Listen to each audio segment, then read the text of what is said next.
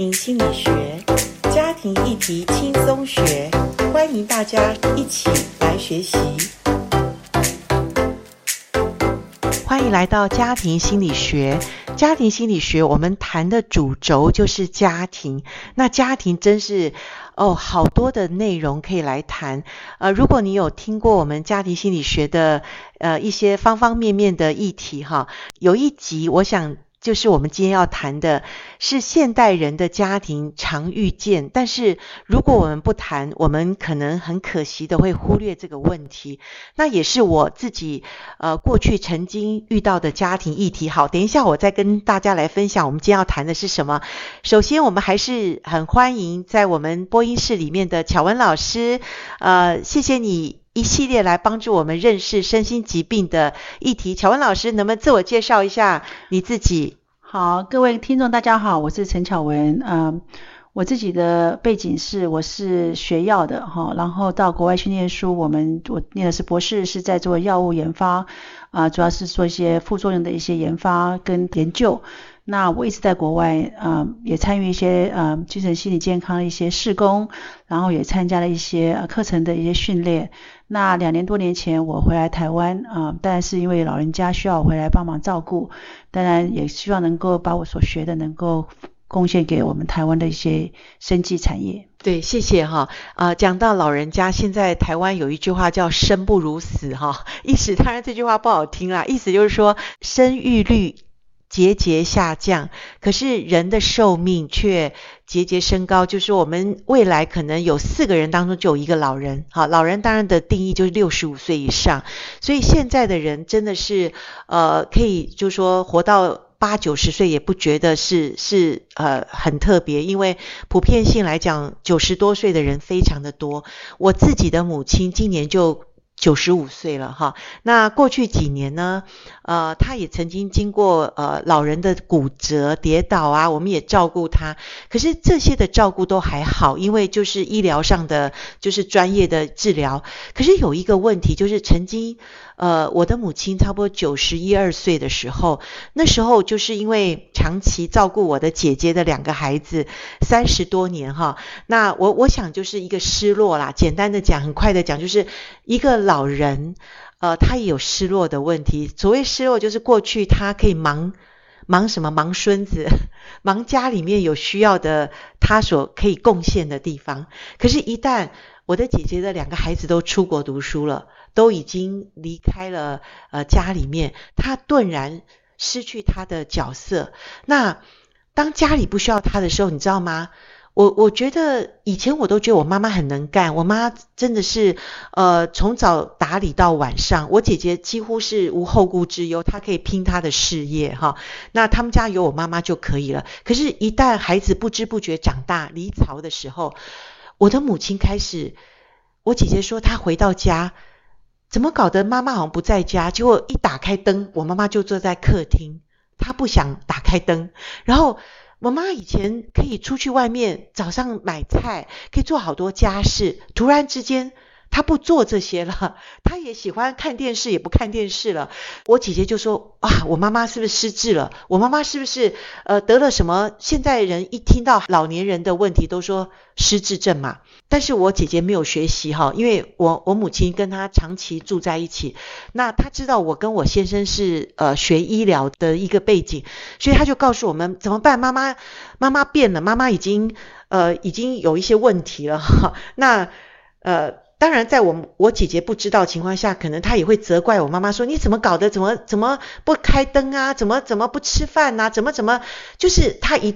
一堆的疑问哈，那当然听到我先生的耳中，我先生一听他就知道我，我的母亲问题出来了。嗯、你知道有一天我的母亲，因为呃我的姐姐不知道怎么怎么去面对我的妈妈的时候，可能他所能够发出来的问题就是我妈妈怎么不一样了。可是有一天我妈妈她打电话给我求救，她说她觉得她活不下去了。嗯哼，她觉得她很想知道怎么死。对。你知道吗？我先生就立马的，我们就开车去，因为我我妈妈几乎已经拿药出来要吃了，只是她最后一步还没做到。嗯、那我们就马上送急诊。那这个问题，巧文老师，不知道的家属会怪怪老人家，哎，你怎么不吃饭？你怎么怎么就怪了一堆哈？对。那或者说啊，他是不是得了这个老年痴呆？可是老年痴呆跟忧郁症最大的最大的分别在哪里？嗯，um, 我曾经带我婆婆去看神经内科。因为你也有婆婆的问题，我有婆婆，几岁？婆婆现在是八十七岁。OK，那我婆婆在我们在国外的时候，嗯，她有一个时候是得忧郁症。那为什么我们知道她得忧郁症？就是刚刚您说的，她根本就不下下楼下吃饭，她就整个躺在床上。然后呢，嗯，我们后来他的原因是什么？因为他唯一的一个妹妹去世了，哦，比他早去世。OK，他觉得他的周围的所有的兄弟姐妹都走了。他可能是最后一个，哦、好伤心哦，哦。所以呢，就是因为这个原因，他开始就很忧郁哈。那很多东西他放不下，放不下的东西，他就担心哈。是，好像无解。对。那后来我们是劝他是呃吃抗忧郁症的药物。哦。那后来我们让他吃抗忧郁症药物之后呢，发现他有进步，有改善。你们有带他去看医生吗？呃，我们那个时候他拒绝，他拒绝。哦、那我们因为我们有医疗背景，我们有医疗背景，然后我们知道。有哪些药物可以给他吃是安全的对，所以就让他开始让他吃，然后吃一阵子之后发现他有进步。OK，那后来慢慢的他因为有进步之后，就是我们刚才讲的，他有些食欲已经回来了之后呢，对，我们就帮他找一些前一集讲的身心灵群嘛，对不对？所以我们就帮他找群的部分。群的部分就是附近有教会啊，嗯哼，麻烦他们过来找我婆婆过去参加一些活动啊，对对对，譬如他们老人家常常有中午有一个活动可以吃个饭啊什么的，对对，就这样子慢慢慢慢走出去了。哦，他愿意，因为有吃药，他开始有改善了，对，所以我觉得我对我们来讲，然后呢，我婆婆她愤怒当中会拿刀子起来去伤害别人，哦，那个时候就是非常严重，OK，忧郁症有时候会这样，对，就像后来就是有社工介入哈，OK，所以我觉得。当老人家很严重的时候，你都是不知道他们会出什么事情。那我也知道，在国外的时候，我们有遇到几个老人家哈，是他们就是晚上他有焦虑症或忧郁症，是，是他晚上会莫名其妙起来。哦，那莫名其妙起来的时候呢，嗯，他们就有些，然后就会走到外面去，可能就是要要跳楼哈。哦，那有些人就是，但如果还没有跳楼之前，可能就是摔倒哈。OK，很多事情都是老人家是在很多很多的问题哈。那当然，我们刚刚讲到老人老化。老化情况就是脑袋里面开始退化了，是。那我们可以知道，精神心理健康也是跟脑袋有关系。对对。所以常常我们觉得说，哎，这个老人家到底是忧郁症呢，还是失智？对。但是呢，呃，我曾经带我婆婆去看神经内科医生，是说，如果是一个失智的病人的话，他比较会说话，比较会说话，他比较会乱乱讲话，会乱讲话。OK。忧郁症人是蛮安静的。哦，好，从这边就可以看出来是不是忧郁症或是失智症哈。对对，那那很多时候还是可以判断是怎么样去区别的哈。对。但是我觉得，我觉得最大现在最大的问题是我们现在的老化现象，很多是用用外劳来照顾老人家，嗯，或是把他送到养老院去。我觉得这个部分的话，对一个老人家去养老院，有些人很喜欢去养老院，他觉得互动很多。对对。可是有些人就是变。就是在养老院反而是孤独了哈，所以我觉得我们的对子女，我们当子女的真的是要好好选择怎么样的来让我们的老人家晚年真的能够还是得到一些照顾，是，还有一些互动，主要是互动。是，是我觉得常常觉得说，像我们家婆婆也是有外劳哈。我觉得反而它功能下下下降了，因为什么事情都是外劳在做，他、oh. 完全不用做任何的一些家事的时候，他.功能就下降了。哦，oh, 也不用脑筋，也不用，对，我觉得反而是一个不好的哈。但是我觉得普遍的人都用外劳来帮忙老人家。是好还是不好？我觉得要看每个人的状况。当然，对，我觉得台湾现在呃也不错，就有就是长照二点零嘛。对对，像我母亲就是呃，她因为前一阵子摔倒，然后又有一些呃，就是我们刚刚讲，后来我们才知道说，我们带她去，现在的医疗也很棒，有那种专门老年的那老年人的身心。科嘛，uh huh. 那去诊断就就是发现他就是老年的忧郁症，他不是失智症，因为他其实头脑非常清楚，就是因为他非常清楚，所以他想的东西很负面。对，然后呃，我觉得他年轻的时候，因为我父亲很早去世，所以我相信那时候他有一点年轻时候的忧郁症，但是那时候因为可能忙我们这些孩子，他就那时候的忧郁症就不用吃药就好了，因为他需要生活嘛，哈。嗯、那老年的已经。顿失所依的时候，他又可能复发他过去的一种忧郁的问题。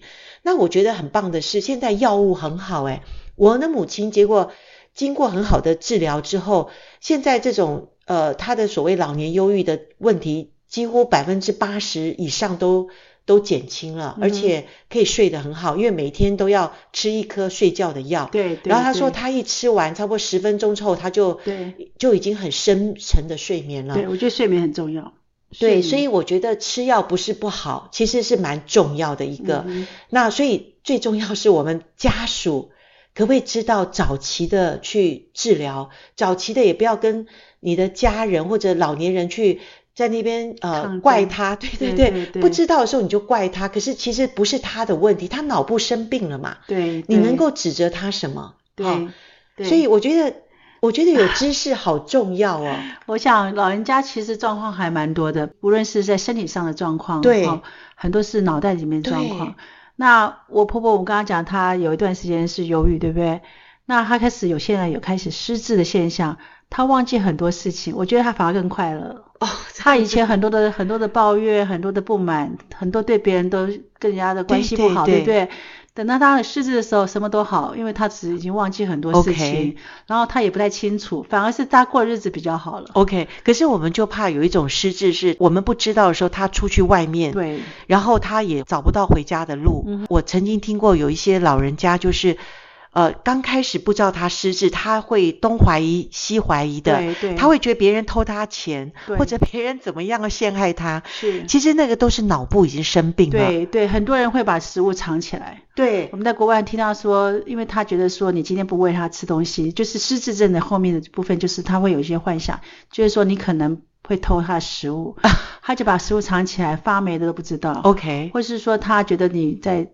可能对他有在监视他，或者说破坏他，所以很多很多的想法是我们不可可以想象的。真的，我觉得我们每个人都会变老哈、嗯。那我觉得真的就是所谓同理吧，因为我们现在的年纪可能很难去想象老年人怎么去想。可是事实上他不是愿意这样，他也不是故意这样，就是老化。对对对，那呃，如果我们可以呃了解老人家。呃，他的需要其实蛮重要。还有就是说，呃，如果他已经渐渐失智，我们也也知道这是一个因为人寿命的增长，他的脑部的生病，我们也去必须要接受他。因为我觉得最怕是家人不能接受这件事。对对，我想不管是我们前面提到的精神心理健康的问题，或是现在老人家的一些失智的问题，或是精神状况的问题。家人一定要接受。对，我觉得不接受就是对抗他，对抗他你就更难去呃面对他，不能面对他，问题就恶化更严重。对对对，我觉得还是回到家人的心态。是哈，我觉得当然是自己的亲人，譬如说自己的先生太太或是孩子，孩子对，好，你都会觉得很在乎这些东西。对对。那我们这一代当然是我们的这一代，我们对我们的上面的。呃，爸爸妈妈，我们也是完全的孝顺，完全需要帮忙。对对。可是等到我们这一代的话，我们等到我们变老的时候，我就不确定是不是我们下一代是怎么样对待我们。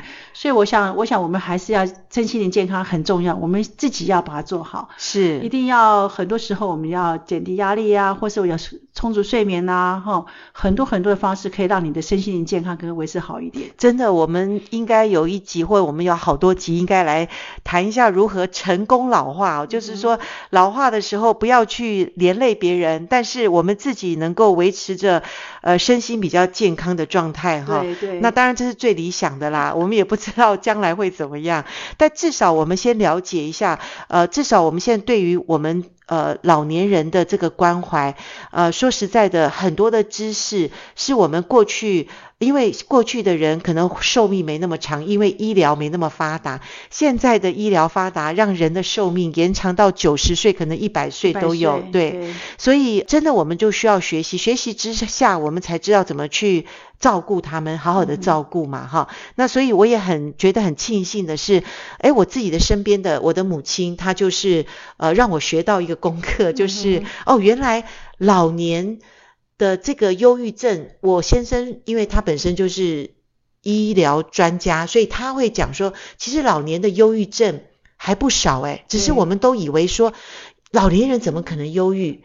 可是老年人的他的脑部退化，他怎么可能不忧郁呢？我们若反过来来讲，是不是这样？Well，我想，我想主要是你怎么样建立你的生活模式。OK，我觉得很多时候这些老人家他们都没有户外的活动，或是没有对外有个互动。OK，生活上没有重心的话，可能就会有您刚刚说的这个忧郁的现象。OK，可是我们也看到很多年纪九十几岁的人，他们很活跃的在外面做一些事情哈，有一些社交活动，或是出去走路啊。是，我相信这个情况之下，可能。